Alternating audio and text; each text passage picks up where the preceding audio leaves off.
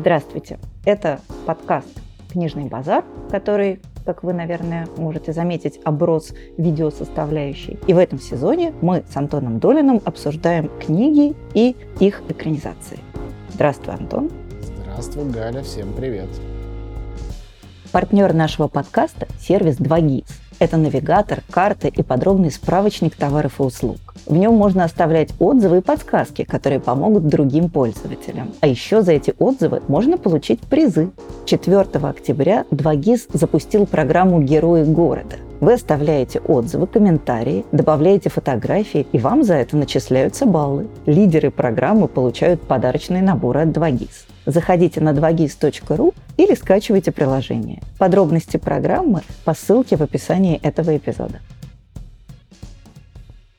Сегодня мы поговорим о романе, который уже... О помимо... романе с большой буквы да, «Р». о романе с большой буквы «Р», который на протяжении последних ста с лишним лет сохраняет буквально корону главного романа всех времен и народов, которого критик Гарольд Блум в своей знаменитой книге «Западный канон» называет вообще лучшей книгой, написанной на Западе когда бы то ни было, конечно же, это Дон Кихот Мигеля де Сервантеса Сааведра. Я, кстати, не так давно, ну то есть это было два или три года назад, перечитывал э, Дон Кихота, и перечитывал я его в переводе, который раньше мне на глаза не попадался, и в переводе ли дело или нет, но как-то я его другими совершенно глазами увидел, может, дело просто в возрасте, давно не перечитывал. И э, с Дон Кихотом каждый из нас, даже не читавший Дон Кихота, живет всю жизнь, потому что это одна из тех книг, э, знание сюжета, персонажей, э, образов, которые невозможно избежать, э, ну, в самом случае, живя в как бы иудео-христианской цивилизации. Никуда не спасешься, не уйдешь. Но э, я всерьез, я не читал к этому моменту Гарольда Блума, всерьез себе сказал, что, ну да, вообще-то это и есть the роман. А вот если есть один роман, с которого все началось, то это он. Это роман, с которого начался жанр романа. И есть один парадокс, который мы сейчас не будем обсуждать, потому что у нас нет на это времени и другая как бы тема, но я для себя его не решил. Как могло получиться, что первый роман и главный роман и прароман был сразу, первая книга, да, точка отсчета, сразу пародией то есть издевкой над некими существующими. Мы же привыкли, что пародия — это вторичный формат, да, жанром пародии не назовешь, пародия может быть в любом жанре. Вторичный формат, есть некий первоисточник, а пародия над ним смеется. Как получилось, что пародия в нашей цивилизации стала первоисточником, и не говорит ли это чего-то важного о нашей цивилизации, а также литературе, мышлении и так далее? Но вообще мне кажется, что если есть на свете самая неверно интерпретируемая книга, то и в этом месте Дон Кихот может претендовать на пальму первенства, потому Вместе что... с Гамлетом, а... и есть несколько текстов таких. Ну, мне кажется, что Дон Кихот вот э, в этом смысле он все-таки дает на стороне угля и может дать всем фору, именно потому, что мы его читаем как историю про тонкого, нежного, душевно прекрасного персонажа. То есть мы же все, мы все я, мы Дон Кихот, мы же любим Дон Кихота. В то же время... Некоторые любят Санчо Пансу. Ну, некоторые, Такие да, тоже вот, есть, а, их да. не так мало. А мой младший ребенок очень любит Росинанта. Ну, что поделаешь, да, у ну, всех... Росинанта невозможно не любить, а Ослика и подавно. Конечно, Так что да. там э, есть конкуренция внутренняя, Но, тем не менее, небольшая. я никогда еще не видела человека, который бы сказал, что сам лично Дон Кихот – это неприятный, дурной человек. В то же время, когда Сервантес его писал, он имел в виду больно уесть рыцарское сословие. То есть это была Когда очень... начинал писать, когда он писал второй том, он уже Конечно, не был так он в этом уже, уверен. он, конечно, уже несколько подвинулся, но в целом, собственно, популярность вообще Дон Кихот, он же во многих отношениях первый, он первый роман, первая большая пародия, он еще первый бестселлер. Да, конечно. А есть же замечательная такая история про то, что за первые три года после выхода Дон Кихота его продали 5000 экземпляров. Кажется, что это какие-то копейки. Испания довольно большая страна даже тогда. Но 5000 экземпляров. В Мадриде на тот момент существовало две книгопечатни. Каждая из них могла печатать 500 страниц в день. Первое издание Дон Кихота включало порядка 800 страниц, то есть, соответственно, две книгопечатни, единственные имевшиеся в Мадриде, в день печатали три экземпляра Дон Кихота.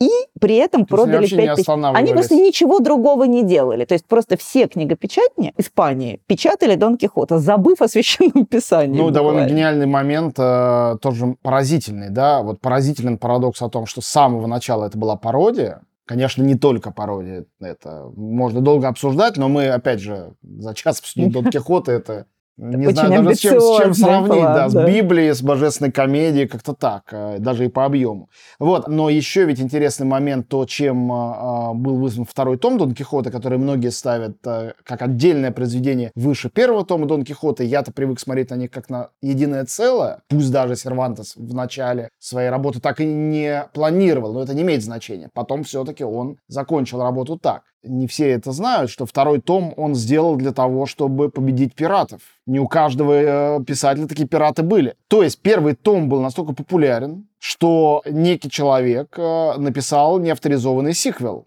где написал э, приключения Дон Кихота, которые Сервантесу не понравились. И ему пришлось написать второй том, который начинается с того, что сам Дон Кихот прочитал про свои приключения, сказал, все это фейк и неправда. Fake news. А настоящее приключение. И дальше начинается второй том и доводится до конца. И почему в конце, простите за спойлер, Дон Кихот умирает? Потому что больше никакая сволочь не посмела. Ну, надо сказать, что сволочь посмела. Причем Да, это это была правда. международная сволочь. Роман был настолько популярен, что его сначала, во-первых, начали очень быстро переводить, а потом стали локализовывать. То есть, например, были баварский Дон Кихот, был какой-то польский Дон Ну, Кихот. в Англии был супер популярен Дон Кихот. коне- Э, И это Там была был пьеса это был «Рыцарь локализованный. Пламенеющего пестика». Это фактически ремейк. Э, Это множество локализаций и экранизаций. По нему начали рисовать комиксы, альбомы гравюр. А еще мне очень нравится то, что ставили много кукольных спектаклей. Нравится, потому что а, один из самых ярких сюжетов книги — это тоже разговор про экранизацию. Это когда а, Дон Кихот смотрит кукольный спектакль, настолько увлекается сюжетом, что начинает рубить кукол, которые изображают плохих персонажей. И потом, когда ему говорят, что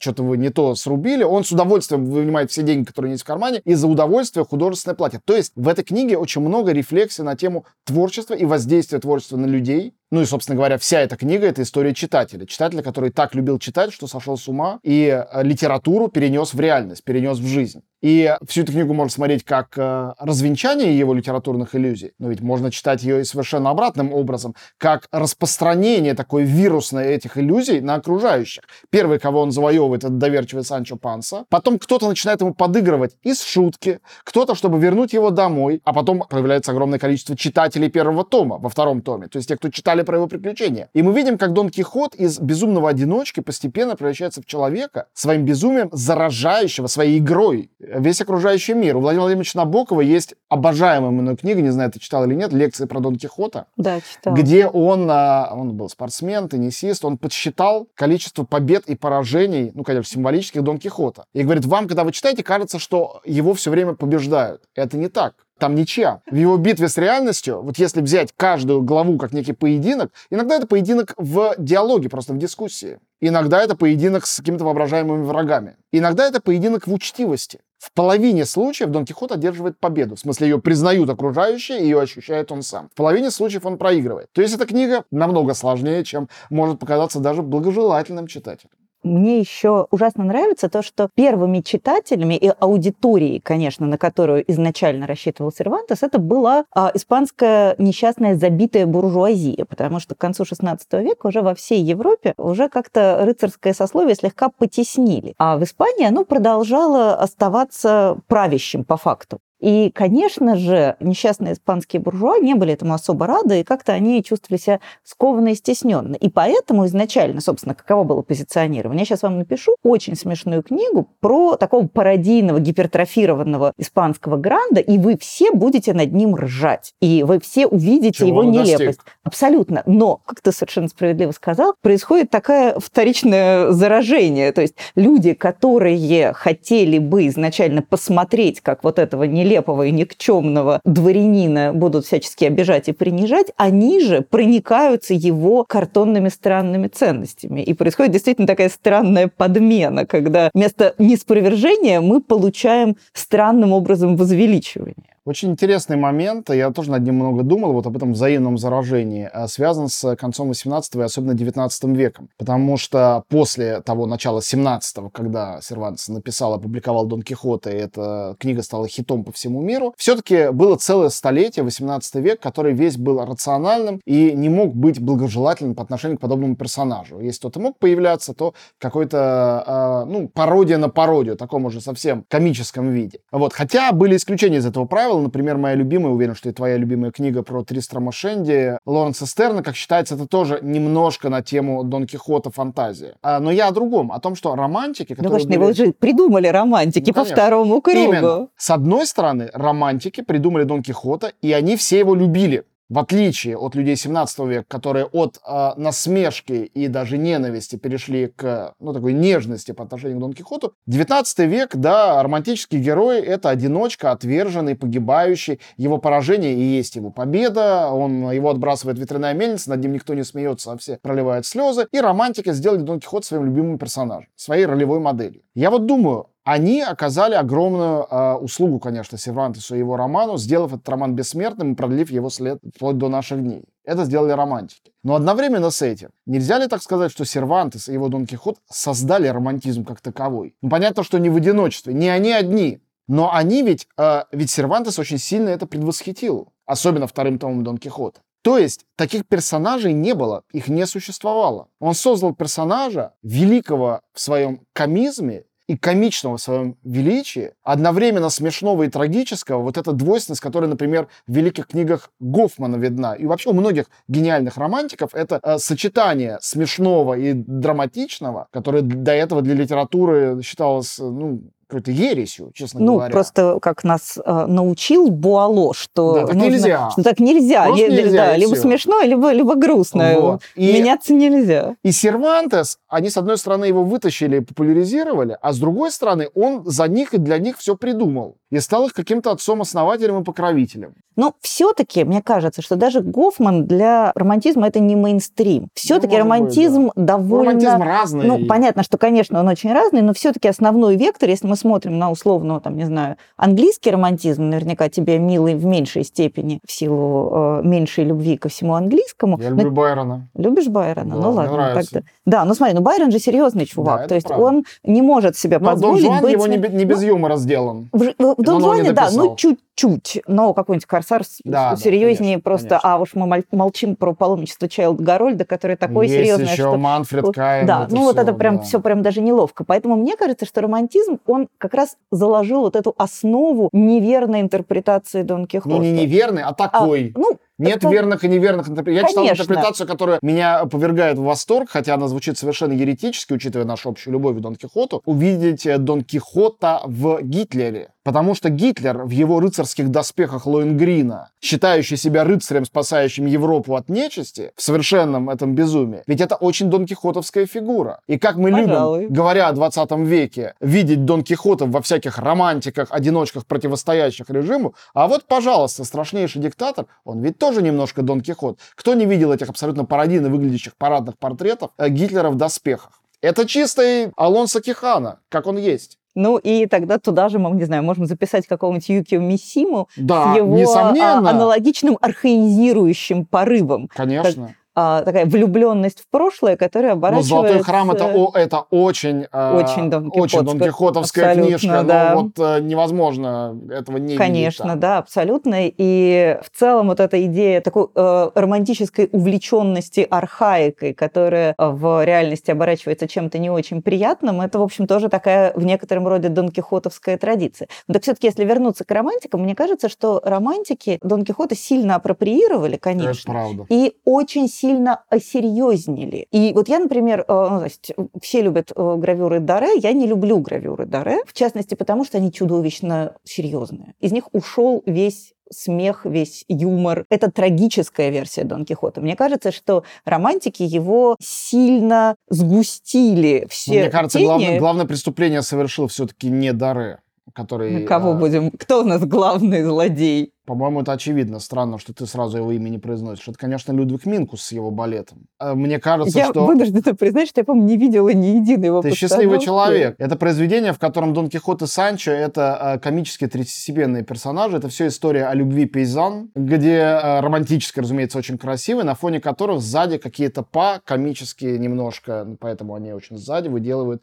То есть и для гигантского количества людей, для, начиная с момента, когда это, конечно, это такое воплощение романтического балета, одно из, того момента, когда это произошло, очень для многих людей Дон Кихот навсегда не книга, а балет. Для меня, мне всегда хочется рвать на себе, или, поскольку Минкус уже умер, волосы, вот, и э, по этому поводу посыпать голову с вырванными волосами пеплом, потому что это уничтожение идей. Больше того, это не просто, э, как ты говоришь, апроприация э, в сторону другого, другой формы искусства. Ведь Дон Кихот ужасно интересен, не будем опять погружаться в его анализ, хотя всегда очень хочется. А одна из самых интересных вещей в Дон Кихоте не связана даже с его приключениями и с рыцарством. Все рыцарство стояло на а, двух колоннах. Одна из колонн — это воители, совершающие подвиги. А вторая — это культ прекрасной дамы и история любви. Любви, которая не любовь, которой нету. Между порнографическими приключениями героев Кретена де Труа, которых принимали любые, даже они имени их не спрашивали, дамы в своих замках, и некой несуществующей прекрасной дамой, которая и и Беатриче, и Лаура тоже. Это во всей средневековой Европе Лучше, если она сразу умерла да. или жила в Триполи. Совершенно гениально это переработал Сервантес. Одновременно пародийно и поэтично. Не все, а, потому что очень многие не читали Дон Кихота или не читали его целиком, а видели только интерпретации разные, не все знают, что Дульсинея Табоская, все знают это имя, в романе не появляется ни разу. Ее но там она нет. только упоминается, конечно. Упоминается она постоянно. Она не но это а, история Хелеса и черепахи. Она черепаха, которую нельзя догнать. Она живет в соседнем селении с этим самым селением Кихана, а, да, э, Ламанчи. Но он ее никогда не видел. Единственный раз, когда он посылает к ней Санчо Пансу, понимает, что он не знает ни где она живет, ни как она выглядит, и от ужаса перед своим господином, которому он должен как-то отчитаться, указывает на неких случайно рандомно идущих женщин, говорит, вот это она. Ты говорит, ну как, а я знаю, она красивая, эти какие-то некрасивые. Их заколдовали. И так до конца и остается случайно указанная женщина. Это даже не... Там была какая-то Альдонса, была некая крестьянка, но мы ее не видим. Ее нету. Я хочу сказать, что огромное количество многих раздражающих, но чудесных, на мой взгляд, вставных новелл про удачную любовь в Дон Кихоте оттеняет то, что сам он воплощение несуществующей, неудачной, невозможной любви. Она не неудачная. Да, она это, может быть самая очень, удачная, это самая может удачная быть. любовь окей. в этой парадигме. Она просто гениально придумана и исполнена. Одновременно это до слез э, э, трагическая история и очень смешная. А Набоков, мне кажется, очень элегантно объясняет, что Люсинея это смерть. И что в конце, когда он возвращается домой, он как бы едет к ней, и он умирает, попав домой. В этом есть тоже, ну, понятно, что Сервантес мог этого не закладывать, но эта конструкция прям держится, это работает. Я все же хочу сказать, что балет который рассказывает про то, как селяне, какой-то плохой селянин, богатый, хотел девушку увести у бедного, но бедный его перехитрил, и в конце все селяне вместе танцуют на свадьбе, противоречит идее Дон Кихота. Не просто сюжет там перелопачен, он сюжет взят из одной из составных новелл, конечно же. Вот а просто ничего раз... не осталось от мысли. И эта апроприация романтическая, самая возмутительная из всех романтических перепевок и интерпретаций Дон Кихота. И именно поэтому, а не потому, что они танцуют под плохую музыку. Мне кажется, что то, о чем ты говоришь, опять же, видишь, мне хорошо, я не смотрела, я не, я не претерпела. Ты еще, наверное, многих фильмов не смотрела. Да почти Сейчас никаких, мы до них доберемся. Да, я, у меня не богато с э, фильмами про Дон Кихота. Мой Дон Кихот — это Питер Утул, и э, потому что он очень красивый. И я... песни там всякие еще. Да, мне норм. Окей. И видишь, я, я тебя не осуждаю даже. Сказала, сказала, ну посмотрела да, в угол выразительно. Да. да, да, да. Осуждать не осуждаю, но видеть тебя больше не хочу.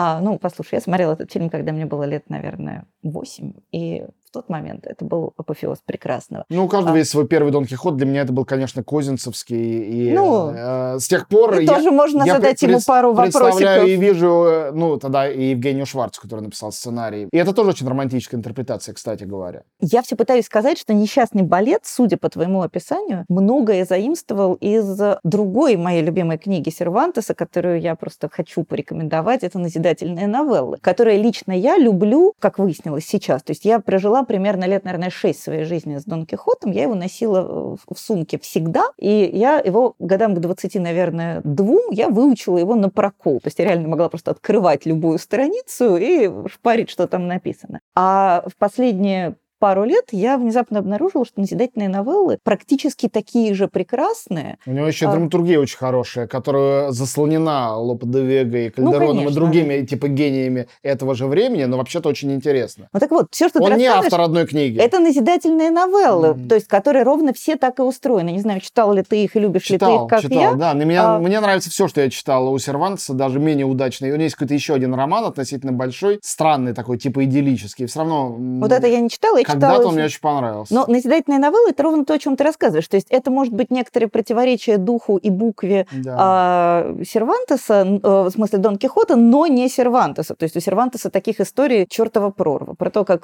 девушка казалось, что думали, все думали, что она утонула. Ее купил богатый плохой человек и хотел сделать ее своей наложницей, но жених выяснил, что она не утонула и пришел и спас ее. Или, ну, вот и все истории. Или там полюбил богатый человек цыганочку, а она оказалась вовсе не цыганочка, а не давно потерянная дочь местного губернатора. И, ну, то есть вот такого рода истории, почему они тоже вполне сервантесовские, просто не Дон Кихотские. И, видимо, Дон Кихота отправили танцевать где-то в районе Дон Задника. В Дон Кихоте тоже очень много во вставных новеллах. Да, конечно, просто... там, собственно, они, некоторые да. из них кочуют, некоторые фрагменты, ну, там, скажем, история про ту же самую цыганочку, она упоминается в качестве вставной новеллы в Дон Кихоте, а потом она разворачивается и живет большой отдельной жизнью в назидательных новеллах. Ну что, немножко поговорим про э, экранизации. Ну, давай уж, так уж и быть уж. Рекомендовать. Э, да. Для рекомендации я такие неочевидные какие-то вещи припас. Угу. Значит, первое, что хочу сказать, что Дон Кихот одна из самых экранизируемых книг в истории. Первые экранизации э, были на рубеже значит, 19 и 20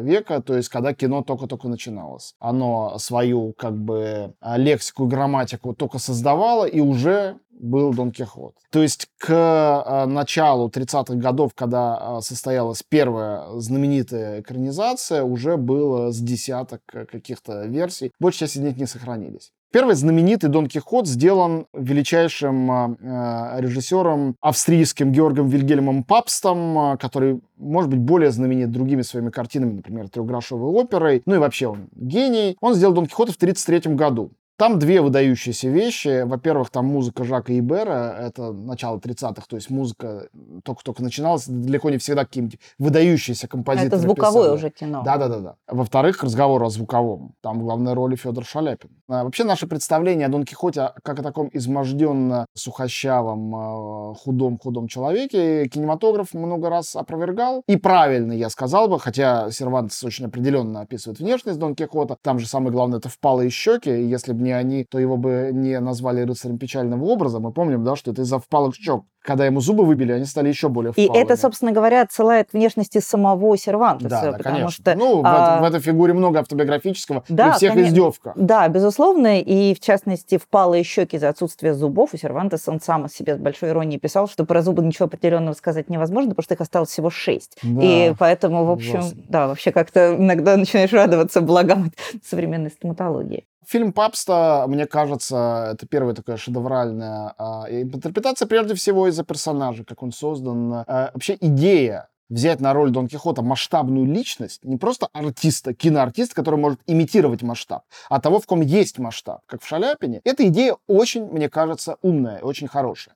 С фильмом потрясающий факт, то, что это было самое начало звукового кино, и они не были знакомы с концепцией э, дубляжа. Поэтому фильм э, сделали три версии где э, герои и актеры говорили на трех разных языках. Немецкую, английскую и французскую. Просто Немец, немецкий, по-моему, потеряли. Просто, три да, раза сняли. Абсолютно. Класс. Можете представить? Вот а, не ленивые ребята. Не то слово. Ну, люди не очень понимали, как э, к этому подходить. Вот, это 30-е. В 40-х главный Дон Кихот, э, это Дон Кихот Ломанческий, собственно говоря, Рафаэль Гиль, по-моему, Гиль он, а не Жиль. Это первая, главная, испанская полнометражная картина по Дон Кихоту. А, я не смотрел ее целиком, я смотрел выдержки. Мне кажется, она такая э, скучновато правильная. 40-е годы, кино авторское еще толком не родилось, но испанцы, вот их право, не первый, конечно, уже ночи, а какой-то 15-й, но, э, тем не менее, они для себя застолбили какую-то каноническую версию. И следом, ровно через 10 лет, собственно, рождается фильм 57 -го года «Дон Кихот» Григория Козинцева с Николаем Черкасовым, э, одним из Уэллс. Который только что смыл с себя грим Ивана Грозного, и то не весь. Буквально только что, это Ну, я, я говорю. А, по сценарию Евгения Шварца. У меня очень нежное отношение к этому фильму, ты знаешь... Это у обла- тебя импринтинг. Я его попыталась с детьми посмотреть. Это не надо. Я не пересматривал с будьте- детства, да. Вот, но да, не будьте помню. как я. Но не так давно его, тем не менее, а, между прочим, цитировал в своем каком-то монтажном большом фильме Жан-Люк Гадар. Видимо, у него тоже есть такой импринтинг. Это хорошая компания для любви к фильму. Мне кажется, этот фильм важен не только тем, что Козинцев режиссер, конечно, а, колоссальной кинематографической культуры, человек, выросший из а, русского авангарда, хоть в себе это и подавивший к этому моменту. И это фильм 57 года. И это один из первых больших важных фильмов, сделанных а, после окончания сталинского периода нашей истории, которому даже наш любимый Иван Грозный, в общем, фильм в своей первой части про-сталинский, а во второй антисталинский, все равно относится эта часть Конечно. сталинского кино, причем такая очень важная. Дон Кихот, как и Гамлет и Лир, э, более удачные картины, три картины Козинцева, это не просто такой побег уже не очень молодого а, живого классика в э, литературу хрестоматийную. Это попытки говорить о свободе, и мне кажется, не случайно три книги выбраны, три сюжета, три персонажа. О свободе в безумии. Это три безумца, которые обретают возможность э, выломаться из системы, в которой они живут, благодаря тому, что они сходят с ума. И Дон Кихот... Но Лир, а, как мы помним, только косил, только валял дурака. ну, да и нет. Все-таки, мне кажется, когда на Юрия Ярвета смотришь э, с его этими выпученными глазами, растрепанными волосами, Да и Гамлет тоже да. скорее ну, то, ну, придуривался. я говорю, спорный Ну вопрос. да. Здесь много, и тут Да-да-да. есть, о- есть о чем э, подискутировать. Короче говоря, я очень нежно отношусь э, к этому Дон Кихоту, хотя не настаиваю ни на чем. Наверное, следующий важный фильм э, это уже э, «Твой человек из Ла-Манчи», 72 год, э, Питера Тула и э, София Лорен, она же Очень София Лорен по со- советской. Это по мюзиклу, мюзикл по пьесе, пьеса 50-х годов, пьеса пьеса на- да, зайце. Пьеса была написана тогда же, когда э, Шварц написал свой сценарий э, для э, фильма Козинцева. То есть, э, на самом деле, вот этот конец 50-х каким-то образом совпал с очередным переосмыслением Дон Кихота. Мне кажется, это была такая антивоенная гуманистическая идея после Второй мировой войны. Герой-одиночка в ржавых, недействующих доспехах, воин, который на самом деле никому не причиняет вреда, а идеалистическая мысль освобождения всех несчастных им движет. Вот это вот очень важно для всех послевоенных Дон Кихотов ближайших, во всяком случае, десятилетий. Потому что к 80-м, 90-м начинают появляться Дон Кихоты постмодернистские. И это, конечно, уже, это тоже супер прекрасно идет этому герою, этому тексту, но это уже а, другое прочтение и а, другой взгляд. Вот, а, есть несколько фильмов, которые а, сделаны по балету, их я принципиально пропускаю. Есть аниме 80-го года, я не смотрел, но мне очень интересно когда-нибудь его посмотреть. Есть «Монсеньор Кихот» по Грэму Грину с Аликом Гиннес, телевизионный. Есть Мануэль Гутьеррес Арагон. Это один из э, супер знаменитых э, испанских режиссеров, который как раз в Испании очень знает и уважает, а у нас знает плохо. Он дважды обращался к Дон Кихоту, и вот в его телевизионном мини-сериале 91 года я хотел просто обратить внимание на то, что там в главной роли Фернандо Рей, любимейший артист э, Бунюэля и вообще один из самых главных испанских артистов Эва. И тут, как и в случае с Шаляпиным, режиссер менее важен, чем исполнитель. Такое бывает. Вот в случае с Козинцевским фильмом как раз я считаю, что главное это авторы, а не, несмотря на все отношение к Черкасову, как к очень выдающейся фигуре.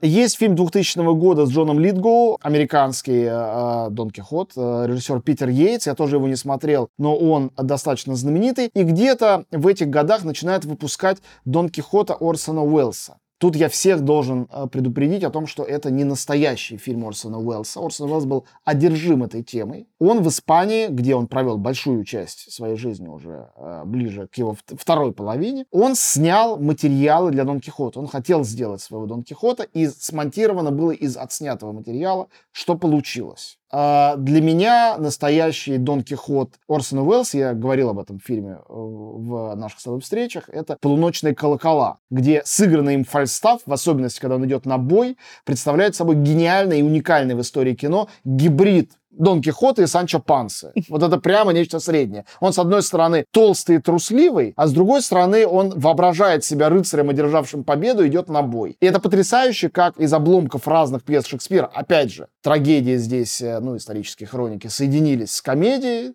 фальстафовской, и получился этот трагикомический персонаж, о котором Орсон Уэллс сделал свои полуночные колокола. Э, еще один фильм Арагона был сделан э, в 2002 уже году. И отдельно существует советский сериал, по-моему, это 88 год о нем потрясающе, но даже не, не слышал и не знает англоязычный интернет. Видимо, там это никогда не выходило. Скаха Кавсадзе. Да, я помню в детстве по телевизору какие-то а, элементы его. А, Кавсадзе великий человек, э, человек, который э, для нашего кино, ну, э, хватило бы одной роли Черного Абдулы, Абдулы понятное конечно, дело, но да. он был и знаменитейший культовый артист. Он был театра. театральный актер в первую очередь, конечно. Вот. Все ну, мое он... детство я ходила на спектакли с Кахи Кавсадзе в театр Ставели. Ну, он и в «Покаянии» играл. Он, ну, он «Покаяние» был... фильм, который... Да, не, ну послушай, фильм, который, без которого не существует нашей истории, не существует... Это правда. Истории мирового кино также.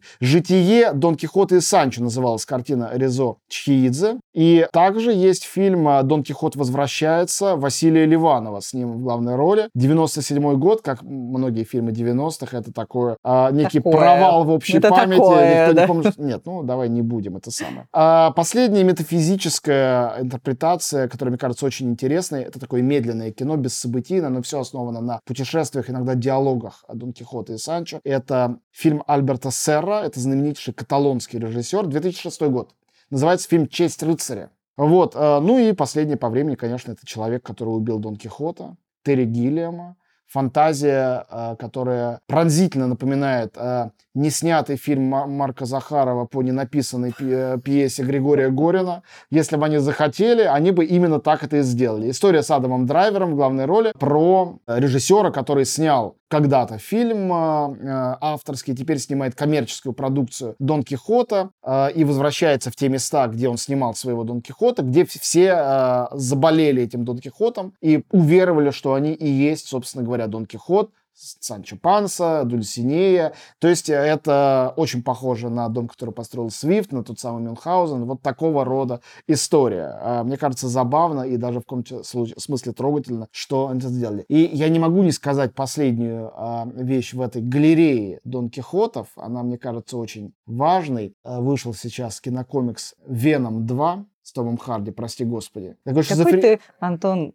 любознательный. Это правда. Это моя работа. Где герой разговаривает со своим вторым я, да, симбиотом из космоса, который в него вселился, который хочет жрать людей и живет, значит, в герое неудачнике журналисте, иногда подменяя собой его и ведя с ним шизофренические все время диалоги. И в конце фильма, когда они уже всех победили, они сидят там на фонтанчике, а у фонтанчика на площади некой, у памятника Сервантесу. И они опять разговаривают. Один другому говорит, ну что, друг мой Санчо? И дальше начинается, я думаю, Боже, как это, how sweet. И мне так хорошо стало на душе. Неважно, что они там друг другу говорят. Но и здесь, и там. То есть даже в кинокомиксе. Живее всех живых. Спасибо нашему партнеру, сервису 2GIS. Он помогает выбирать короткий путь, искать товары и услуги и экономить время. А еще 2GIS – это голосовой навигатор. И в нем, кстати, можно выбрать мой голос и пройти со мной нужный маршрут. И вот из этой точки, мне кажется, можно, во-первых, переходить к разделу рекомендаций. Давай. А, хотя уже Антон нарекомендовал Дон Кихотов на всю Ну, я это рассказал оставаться. просто, это не совсем рекомендация. Я нарекомендую сейчас не экранизацию Дон Кихота, а других э, фильмов, которые имеют отношение к нему. Вот так да. я сделаю. Я как раз хотела сказать, что я очень надеялась найти какие-нибудь прям новые Дон Кихотовские романы, которые можно было бы порекомендовать, и поняла, что удивительным образом из литературы, скажем так, последних 20-30 лет образ Дон Кихота изрядно подвымылся. То есть почему-то в... Ну, я знаю один роман совсем недавний, но, возможно, ты о нем собираешься рассказывать, поэтому я не буду Ну, скажи, его... какой? Салмана Ружди? Ну, нет. Он написал да. роман под названием «Кихот». Да, ну, это все-таки, ну, короче говоря, не надо его читать. Он да, не окей. очень удачный. Понятно. А, к сожалению, последние примерно пять романов Салмана Ружди, это прям... Боль не Салман уже, не тот. Нет, вообще, это прям боль моего сердца. Я имею в виду не попытку создания ремейка. Как раз какое-то количество ремейков разной степени удачности. Например, был, был очень интересный комикс, авторский комикс, переосмысляющий Дон Кихота. А именно романов, которые можно было бы упомянуть вот как бы в русле Дон Кихота. В последние э, а, 20 лет я практически ничего не вспомнила. Может быть, конечно, у меня какая-то специфическая выборка, поэтому я буду рекомендовать книги, скажем так, не самые новые. но, тем не менее, продолжающие ту же самую традицию. И начать я, наверное, хотела бы с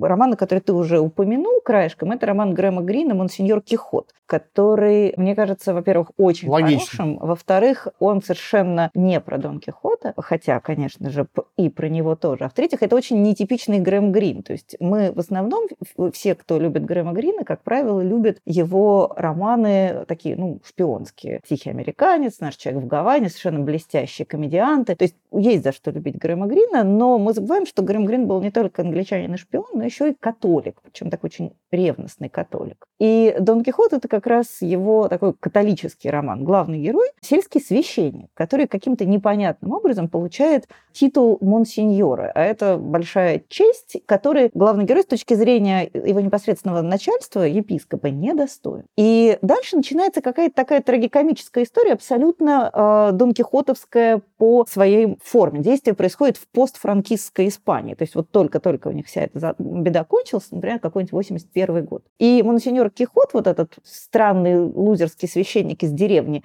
а вместе со своим другом, бывшим мэром его родного городишки, который, конечно же, коммунист, э, потому что ну, это естественно в той ситуации, он левый. А они вместе едут в Мадрид на машине. По дороге попадают в кучу каких-то совершенно анекдотических ситуаций, в результате одной из которых э, главный герой погибает. Это, простите, не спойлер, это, в общем, мы знаем с самого начала. Погибает он тоже совершенно вот таким нелепым Дон Кихотским способом. И все это, конечно же, абсолютный, с одной стороны, абсолютный ремейк, а с другой стороны, это какая-то очень интересная попытка перенести похожий тип отношений. То есть понятно, что монсеньор, он такой немножко пыльным мешком, а мэр-коммунист, наоборот, он такой практичный. И оба они, конечно, абсолютные олухи. И это Испания, которая одновременно и совсем другая, и очень похожая. И, конечно же, это про торжество какого-то человеческого духа, прорастающего сквозь любую нелепость, сквозь какую-то абсолютно комическую историю, и про то, как то, что кажется дурью, оборачивается подвигом. Вообще очень люблю этот роман. Мне кажется, он, по крайней мере, у нас он очень сильно недооценен. Так что если вдруг вам хочется какого-то такого Дон Кихотства, но чутка поновее, то я бы очень советовала вам обратить внимание на книгу Грэма Грина «Монсеньор Кихот», она, правда, отличная.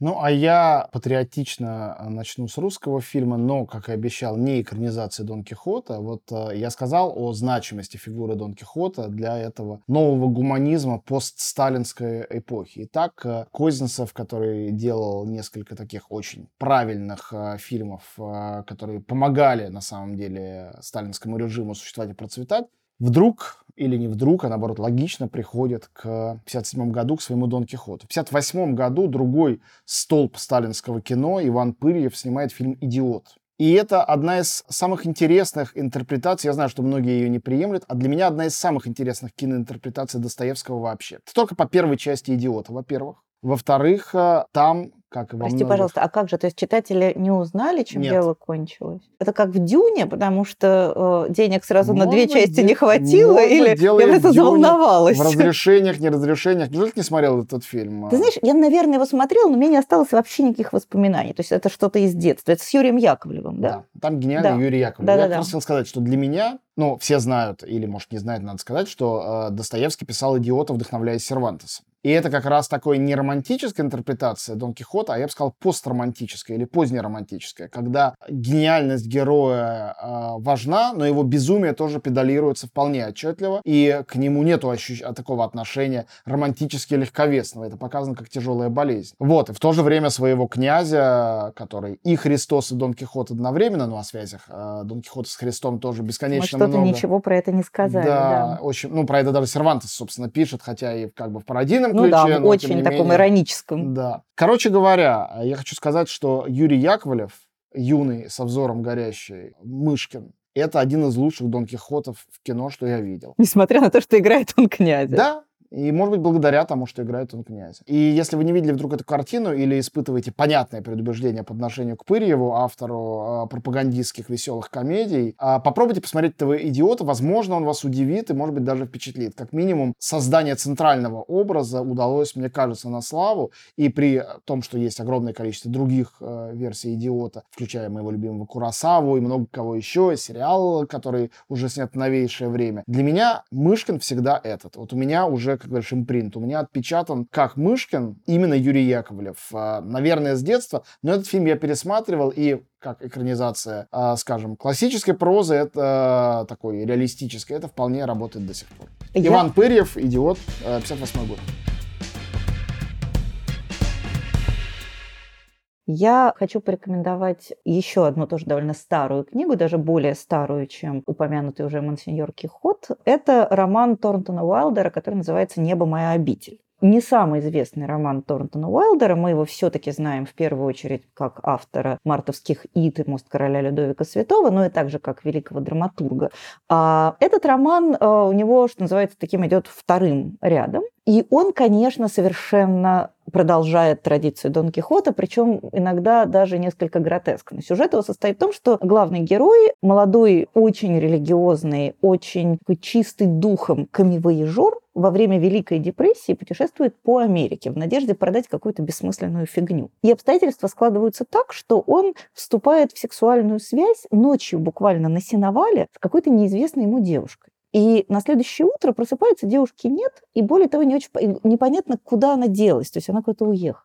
А он, поскольку чист душой до полного идиотизма, он понимает, что он теперь обязан на ней жениться. И его дальнейшее странствие со всеми максимально идиотскими, донкихотскими, трогательными, волнующими приключениями, это, с одной стороны, Америка времен Великой депрессии, очень, так я бы сказала, жестко показано. А с другой стороны, это такая немножко, немножко Дон Кихот, немножко Манон Леско, попытка найти вот эту вот неведомую даму, которую он реально даже никогда не видел. Принцесса Греза. Да, отчасти еще немножко принцесса Греза, конечно. Вот Растан, и... кстати, тоже еще один сервантесовско-дон Кихотовский абсолютно Ну, кстати, Сирано де Бержерак, в его интерпретации это, конечно, абсолютно... Сирано де Бержерак это стопроцентный Дон Кихот, как и Мадам Бавари. Да. Французская литература очень тоже под большим влиянием находилась. Думаю, что про Сирано это прям точно, конечно. И эта история вот такого, он все время тоже, он все время пытается кого-то спасти. А причем, поскольку он абсолютно пыльным мешком по голове, спасает он совершенно не тех и не от того. А над ним все смеются. Его все жалеют и ему помогают. И в какой-то момент ты понимаешь, что он действительно выше и лучше той среды, по которой он скитается. А иногда, наоборот, он оказывается абсолютным идиотом и нуждается в помощи вот этих малых сих, которые, конечно, не настолько чисты духом.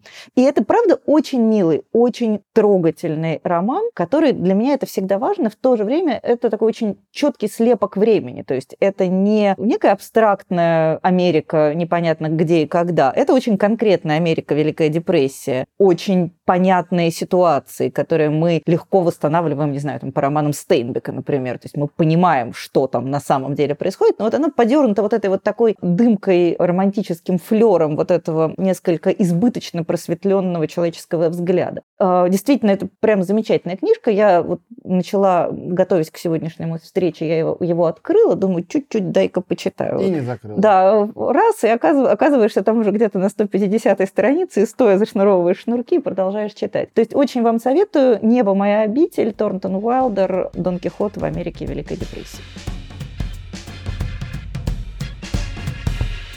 Я хочу порекомендовать фильм, снятый, это случайное совпадение, сначала вспомнил фильм, потом посмотрел, когда они были сделаны, в том же самом 58 году, но на другом э, конце света. А мне кажется, что каким-то образом э, братом Сервантеса, э, не знаю почему, по разуму не скажешь, ну, по какому-то взгляду на человечество, одновременно очень горькому и безнадежному, и очень оптимистичному, даже иногда до идиотизма оптимистичному, величайший испанский кинорежиссер Луис Бунюэль. Э, Бунюэль никогда не э, экранизировал Дон Кихота, хотя он любил экранизировать всякую классическую литературу. У него есть, например, «Грозовой перевал», у него есть «Робинзон Крузо», но не Дон Кихот. Но при этом мне кажется, что у него есть э, фильмы, в которых внутри Дон Кихот живет, он как бы туда вшит. И главный из них — это любимейший фильм Андрея Тарковского «Назарин». «Назарин» — это история священника, отца Назарио, который живет среди, разумеется, несчастных людей. В том числе многие из этих несчастных людей очень нечестны, нехороши. И он отказывается а, признавать, что они чем-то могут быть нехороши. Он помогает им всем, он отдает последнюю краюху хлеба, он отдает последний э, стакан воды, а потом он просто решает, что привилегированное положение священника это уже слишком для него хорошо. И он уходит просто скитаться, чтобы быть одним из них. И, разумеется, получает он примерно то же самое, что Дон Кихот, когда он пытался освобождать каторжников. Не только неблагодарность, но и постоянные упреки и подозрения в том, что он хочет показать, что он лучше всех, э, да, иначе быть не может. Это потрясающий фильм. Ну, известно, что Бунюэль был принципиальным атеистом. Этот фильм — это немножко история Христа тоже. И в его простодушии скрыта, конечно, и издевка тоже. Не над героем, но над всей этой ситуацией, этой святости, э, которая э, доведена до некого абсурда. Бунюэлю принадлежит э, великая формула, фраза, которую я повторяю всю жизнь, говорил, слава богу, я атеист. Это фильм, в котором он это иллюстрирует историей очень хорошего человека которому нечего делать в том мире, который этот очень хороший человек своим примером и своей жизнью пытается спасти. В этом э, фильме играет Франциско Рабаль, один из лучших испанских артистов, любимец Бунюэля э, в главной роли. И фильм сделан э, в Мексике, как большая часть фильмов Бунюэля того времени. Собственно, в Испании он снял только «Веридиану», за что поплатился. Фильм был запрещен, нечего было на католическую церковь значит, Поклеп пос... Да, нечего. И «Веридиана» еще один гениальный фильм, просто он еще дальше ушел от вот э, как бы формулы Дон Кихота. Верьян это тоже история э, молодой э, девушки, которая была послушницей в монастыре, оттуда ушла, чтобы делать людям добро, и всяких прокаженных, нищих и так далее зовет в свой дом, что, разумеется, заканчивается очень плохо. Это тоже чисто Дон Кихотовский сюжет. Короче говоря, посмотрите подробнее и побольше Бунюэля. Во-первых, любой фильм Бунюэля, даже самый слабый, это наслаждение для глаз и ума. Во-вторых, конкретно Назарин, это, мне кажется, одна из лучших интерпретаций идей Сервантеса и сюжета сюжеты Дон Кихота просто за всю историю мирового кино.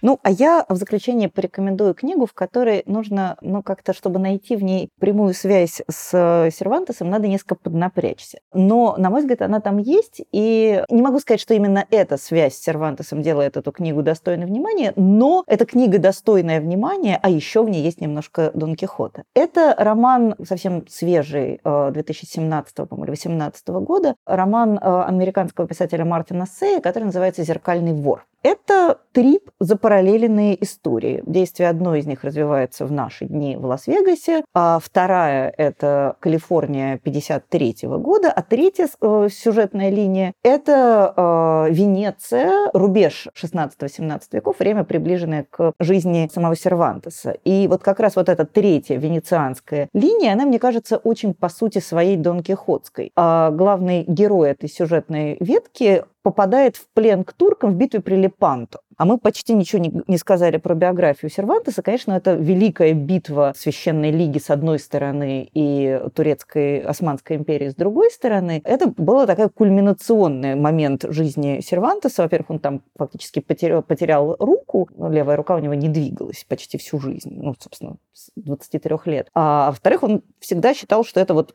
то, что главное, что с ним случилось в жизни. Потому что это действительно был какой-то такой огромной значимости момент для всей Европы. Ну, в-третьих, вся тема этих войн, а, религиозных, нерелигиозных, политических или нет, а, очень важная для Дон Кихота, хотя, казалось бы, все действие происходит в Испании. Это все вот из этого его личного опыта родилось. Он в значительной не, степени. Не мог э, этого не затронуть, хотя к сюжету, казалось бы, это никакого отношения Да, ну и вообще имеет. битва при Лепанто, она в значительной степени определила всю дальнейшую судьбу э, Сервантеса, потому что, например, он оказался негоден к военной службе, ему пришлось возвращаться в Испанию и вести там довольно жалкое существование, которое его подвигло в том числе на интенсификацию занятий литературой. И он ужасно скучал по Италии, где он провел свою юность, э, где ему было классно, и где он набрался всяких прекрасных сюжетов, которые потом вложил в назидательные новеллы. Ну, в общем, коротко говоря, «Битва при Лепанто» — это такой очень важный пункт в биографии Сервантеса, и это та точка, с которой стартует биография главного героя, вот одной из этих трех сюжетных веток в романе Мартина Сея. Главный герой проживает такую очень странную жизнь. Он оказывается, такой классический свой среди чужих, чужой среди своих. Он попадает в плен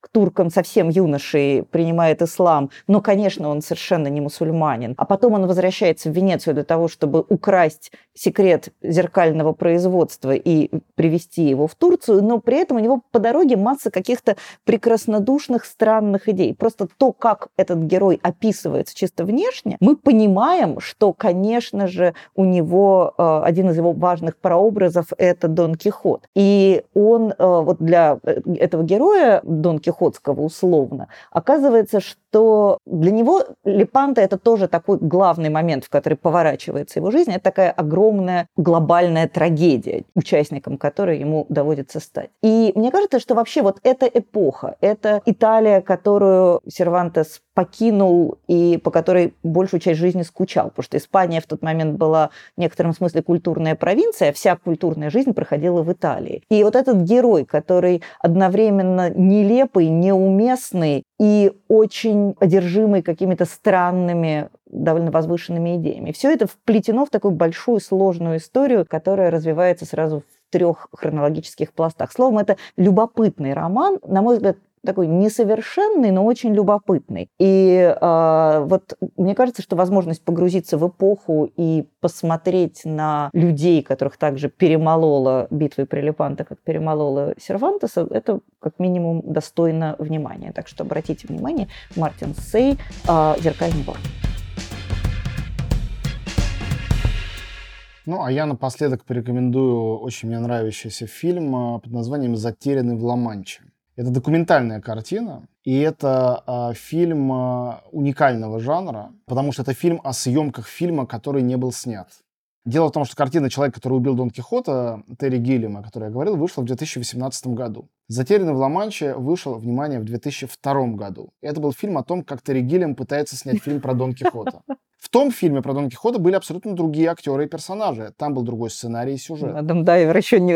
Нет, Адам Драйвер еще не родился на свет тогда, потому что а, роль Санчо Панса там играл Джонни Депп, а роль а, Дон Кихота, ныне покойный Жан Рашфор. И Ванесса Паради должна была стать, э, соответственно, Дульсинеей. Когда Терри Гиллем это затеял, у него ничего не получалось. А, они попали в стихийное бедствие, Жан Рашфор получил травму. Тогда еще не было проблем культурного канцелинга, но им хватало других проблем. И этот фильм, а, сделанный для миллионов, наверное, людей, которые ждали картины Терри Гиллема и поняли, что ее не будет, в тот момент казалось такая объяснительная так. записка. Да, они посмотрели документальную картину, которая очень остроумно сделана. Например, «Голос за кадром» там Джефф Бриджесу принадлежит. А, то есть это не просто абы кто, это не просто фильм о фильме. Это действительно уникальное кино, сделанное режиссерами э, Китом Фултоном и Луисом Пеппи. Э, это дуэт э, документалистов, у них есть другие картины, но это самое, наверное, у них известное. И она мне нравится тем, что она показывает, что для того, чтобы получился, а в данном случае, чтобы не получился фильм про Дон Кихота, автор тоже должен быть Дон Кихотом немножко. Не может быть рациональный режиссер, чтобы создать настоящую Дон Кихотовскую вещь. И кино как Дон Кихотовский жест, исследуется в этом документальном фильме. Вот чем этот фильм интересен. То есть не только история про кого-то, не сознательный, э, умный, расчетливый э, бизнесмен от литературы Сервантес, который пишет про своего безумного героя, а автор и герой, между которыми есть теснейшая связь, и которые ближе, чем автор пытается показать. То, о чем только что ты сказал, на самом деле, говоря о битве при Лепанто. То есть э, понятно, что Серванцев всего мира своим Дон Кихотом и насмешкой над ним защитился. Это был великолепный щит, великолепный доспех. Но чуть-чуть копнешь, и становится понятно, насколько уязвимым э, в своей очень сложной биографии был он сам. И увидеть таким э, Терри Гиллиума, э, окруженного прекрасными артистами, увидеть свидетельство всего этого грандиозного Дон Кихотовского предприятия, которое рухнуло, это дорогого стоит. «Затерянный в Ла-Манче», 2002 год, документальная картина Кита Фултона и Луиса Пеппи. Думаю, на этой рекомендации здорово будет все это всю нашу историю Слушай, сворачивать. А, а прежде чем мы закончим этот разговор, у меня есть один вопрос, на который я не могу найти ответа. Я внезапно осознала, что во всех экранизациях и тех, которые ты упомянул, думаю, что вообще во всех обязательно есть Дульсинея. они ее почему-то, почему-то вот кино без Дульсинеи не летит. И вот э, даже в неснятом кино и то предполагается Дульсинея. Почему? Вот почему обязательно? Это какие-то происки мирового феминизма. Почему обязательно нужно не сценического персонажа, персонажа принципиально несуществующего, принципиально лишенного внешности? Мы не знаем, как эта Дульсинея выглядит. Там, ну, в какой-то момент говорят, что вроде какая-то чернявая была. И то мы этого Никто не не, знаем. Да. Почему ее обязательно надо визуализировать в кино? Ну, потому что кино хуже, чем литература. Нет, Начнем это, это мы, конечно, понимаем. Нет, ну просто мне это мне кажется, очень мне неочевидным. кажется, что кино — это очень странное искусство. Оно, конечно, действует всегда по-разному, каждая экранизация, интерпретация другая, но есть принцип. Если есть какой-то образ, который ты можешь визуализировать, сделай это. Визуализируй Литерату- это. Да, литература имеет дело с невидимым и с воображением читателя. Сервантес не описывает нам Дульсинею, ее нету. Дон Кихот никогда не видел Дульсинею. Но читатель-то себе ее представляет. И раз он представляет, то режиссер или сценарист говорит, ага, и я себе ее представляю. Вот та вот актриса-то. М-м, хороший из нее выйдет Дульсинея. С этого все и начинается. Есть даже фильм Дульсинея Табоская. Ужасно. Не фильм ужасный, а ужасно, что он есть. Что до такого все дошло. Вот, пьес, по-моему, написал Александр Во- Володин, замечательнейший наш драматург. Вот, но поскольку это уже экранизация Володина, там уже можно. Это не Сервантес. Да и все что угодно можно. Но я с тобой совершенно согласен. А, Одно из главных очарований и а, волшебств книги Сервантеса в отсутствующей, присутствующей Дульсинеи. И обидно, а, что а, огромное количество тончайших, умнейших интерпретаторов а, так эту простую вещь и не поняли.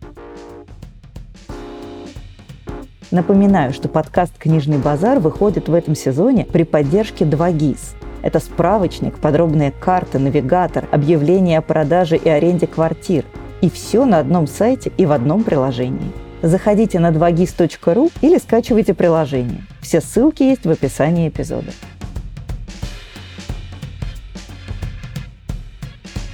Ну что ж, на этом, на безусловном торжестве литературы Я не отказываюсь, я сам за литературу всегда. мы закончим наш сегодняшний разговор, а в следующий раз мы обсудим экранизации современной русской литературы. То есть, наконец, на моей улице, безусловно, праздник. А на моей Ну. горе ты хочешь сказать? Ну, как- Может и так. Это тебе виднее. Может и так. Так что Посмотрим. мы поговорим о сравнительно недавних и только выходящих на экраны экранизациях современных русских книг и современных русских писателей. Так что это был «Книжный базар». Я Галина Юзефович, со мной был Антон Долин. И до новых встреч. Пока-пока.